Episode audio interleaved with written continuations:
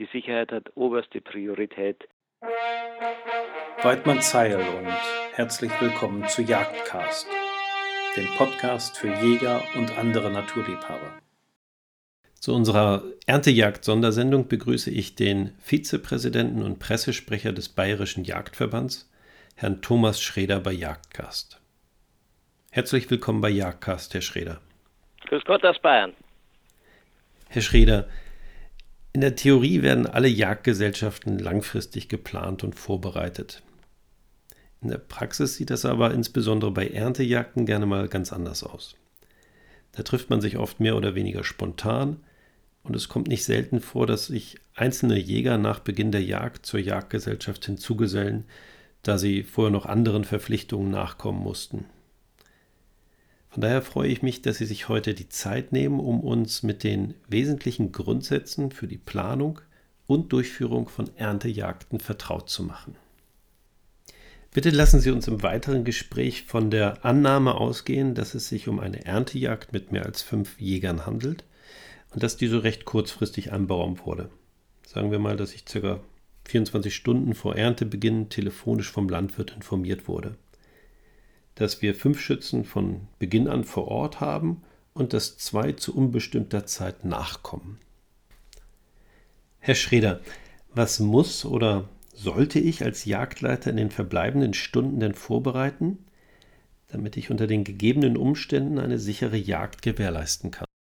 Zur Vorbereitung einer derartigen Erntejagd ist es natürlich wichtig, dass man die Gegebenheiten vor Ort genau kennt, äh, vielleicht über GPS, über Google oder sonst was sich äh, das Umfeld dieses äh, Schlages, der ähm, geerntet wird, auch genau ansieht ähm, dann sieht, wo eventuelle Gefährdungsbereiche sind, ob Straßen in der Nähe sind, ob äh, vielbefahrene Wege oder sonstiges in der Nähe sind.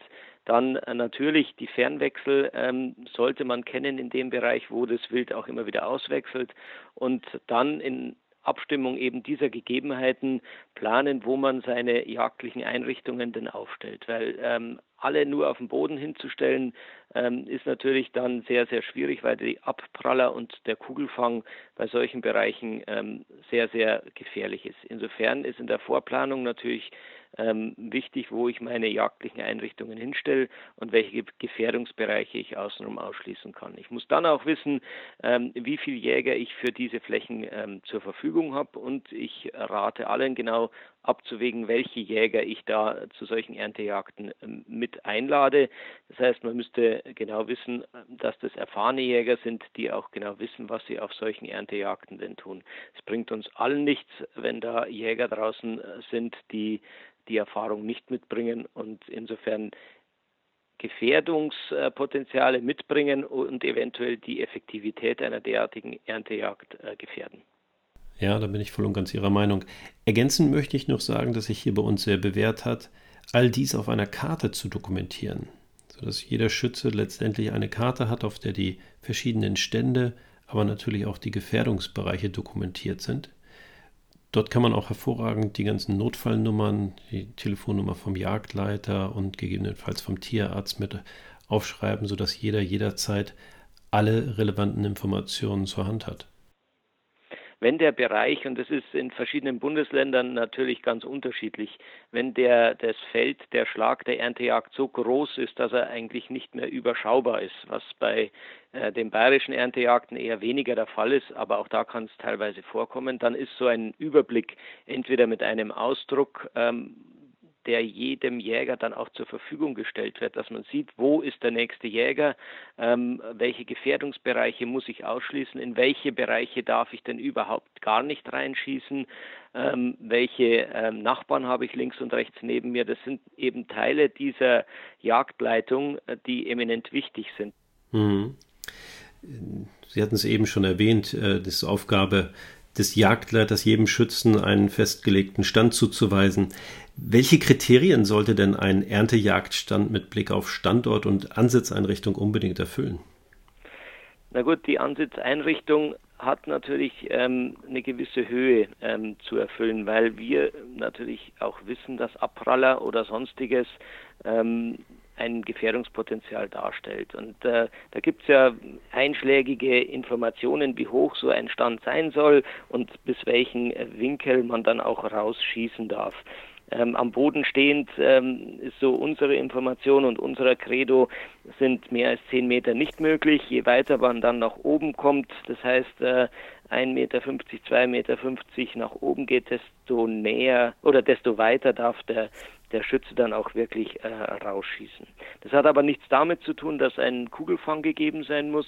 Und der Kugelfang ist sicherlich nicht das Maisfeld, sondern gewachsener Boden.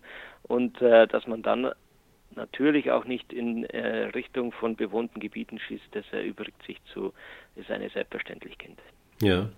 Hier bei uns in der Gegend bringen die Schützen oft ihre eigenen Stände auf Anhängern mit. Muss ich die mitgebrachten Stände als Jagdleiter eigentlich kontrollieren oder kann ich das getrost den Jagdgästen überlassen?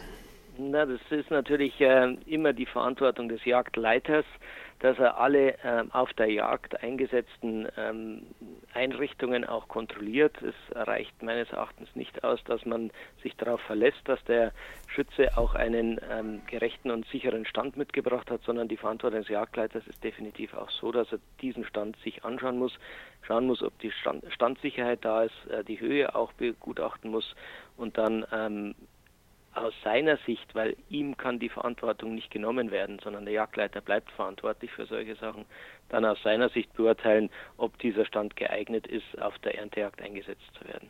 Hm, ja. Nun sagen wir mal, dass der Jagdtag angebrochen ist und die ersten fünf Jäger sich am vereinbarten Sammelpunkt äh, getroffen haben. Was sollte ich als Jagdleiter denn unbedingt ansprechen, bevor die Schützen ihre Stände einnehmen? Sicherheit, Sicherheit und nochmal Sicherheit. Ähm, es bringt uns ähm, in der Jagd nichts, ähm, wenn wir die Sicherheit gefährden, auch wenn dann mal ein, ein Wildschwein durchgeht und wir sie nicht beschießen können. Die Sicherheit hat oberste Priorität. Ähm, da ist natürlich wichtig, dass ich den äh, Jagdgästen vorab schon in der Auswahl der Jagdgäste ähm, mir solche aussuche, die nicht unbedingt darauf ja, angewiesen sind, mal einen Schuss abzugeben, sondern Erfahrung mitbringen. Es gibt äh, viele, ähm, die da größte Erfahrung bei den Erntejagden haben und das ist auch eine Verantwortung des Jagdleiters, dass er sich die Schützen aussucht für solche äh, Erntejagden, die eben die Sicherheit beachten und auch ruhig und besonnen bei solchen äh, Erntejagden dabei sind. Hm, ja. Und wie stelle ich am besten sicher, dass die beiden nachkommenden Schützen gefahrlos in die laufende Jagd integriert werden? Die laufende Jagd würde ich, in der laufenden Jagd würde ich niemanden integrieren. Ähm, es ist einfach ein Gefährdungspotenzial, es ist natürlich sehr theoretisch, was wir hier besprechen, weil ich den äh, Schlag oder das Feld nicht kenne, das Sie bejagen möchten. Aber in einen laufenden Betrieb weitere Jäger zu integrieren, halte ich für hochgefährlich. Ähm, sollten ähm, auch abgesprochen Jäger dazukommen, dann ähm, halte ich es für sinnvoll, dass es dann an den Jagdleiter kommuniziert wird, per Handy oder sonst was. Dann muss ich vorher sicherstellen, dass alle anderen Schützen auch wirklich Empfang haben. Muss ich allen anderen Schützen sagen, wir unterbrechen die Jagd, um neue ähm, äh, Jäger, neue Schützen in, das, äh, in die Erntejagd zu integrieren. Es muss jeder der Jagd, äh, der Jäger dann auch bestätigen, dass er diese Information bekommen hat. Muss natürlich auch gewährleistet sein, dass er empfangbar ist. Und erst dann würde ich neue Leute integrieren in einen Bereich, weil in eine laufende Jagd ähm, halte ich schlichtweg für zu gefährlich. Mhm, verstehe. Ähm, nun liegt unser Fokus naturgemäß auf den Jägern, aber was ist eigentlich mit den Fahrern der Erntemaschinen? Wäre es nicht sinnvoll, auch diese einzuweisen? Ähm, Sie haben vorher genau den Fokus auf die Jäger gelegt, deshalb habe ich es nicht abgesprochen und nicht angesprochen. Natürlich muss man bei einer Erntejagd den intensiven und auch ständigen Kontakt mit den Fahrern der Erntemaschinen aufrechterhalten. Die müssen wissen und auch mitbekommen, wie schaut es draußen aus, außerhalb des Feldes, wo sind Sauen unterwegs. Vielleicht liegen ja auch äh, Rotwild oder Schwarzwild im Feld drin und auch das muss kommuniziert werden. Also ich empfehle da auf alle Fälle den ständigen Kontakt mit dem ähm, Ernteführer, nennen wir den vielleicht, oder Erntefahrer zu halten, damit eben auch da ähm, Effektivität und Gefährdung ähm, hochgehalten werden. Aber andersrum kann ja auch der ähm, auf dem Bulldog auf der Erntemaschine sitzt, ähm, mitteilen, wo er denn Wild sieht und so vielleicht den anderen auch einen Hinweis geben, ähm, inwieweit sich das Wild im in Maisschlag bewegt. Hm, ja, das muss ich auch persönlich sagen, dass sich das schon sehr bewährt hat, ja. ja. Nun würde ich ganz gerne auf die Schützen zu sprechen kommen. Was sollte ich als Schütze denn beachten, während und nachdem ich meinen Stand eingenommen habe? Natürlich muss ich ähm, die der UVV geltenden äh, Sicherheitsbestimmungen auch der Ausrüstung Genüge leisten. Ich muss schauen, dass ich die Warnkleidung anhabe. Ich muss schauen, dass ich genau weiß über den Ausdruck, wo ich denn schießen darf und wo ich nicht schießen darf.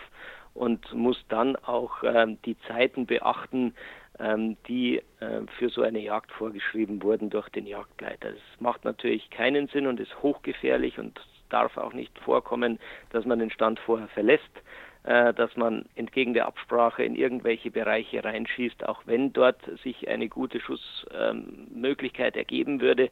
Äh, der Jagdleiter hat sich im Vorfeld genau Gedanken darüber gemacht, wo man schießen darf und wo nicht. Und das muss ich auch als Schütze bei so einer Erntejagd äh, peinlichst genau beachten. Hm, ja.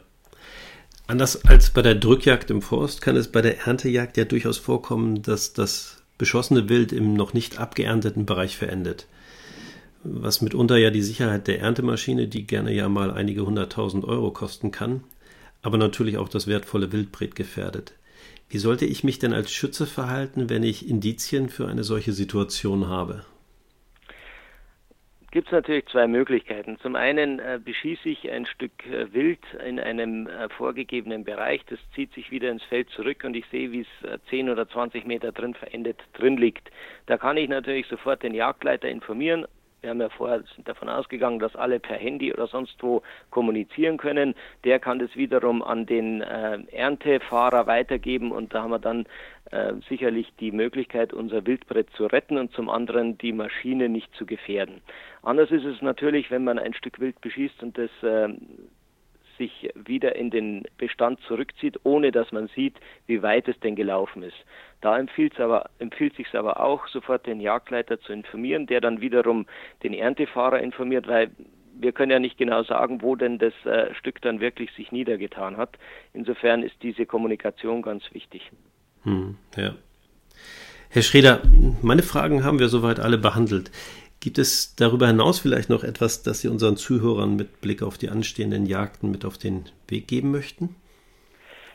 Ähm, ja, ich habe ein ganz, ganz großes Anliegen. Natürlich ähm, ist es für uns wichtig, effektive Jagden ähm, auf Schwarzwild umzusetzen, die tierschutzkonform und weitgerecht ähm, umgesetzt werden. Über dieser ganzen Effektivität, dem Tierschutz und der Weitgerechtigkeit muss natürlich bei solchen Sachen immer die Sicherheit stehen.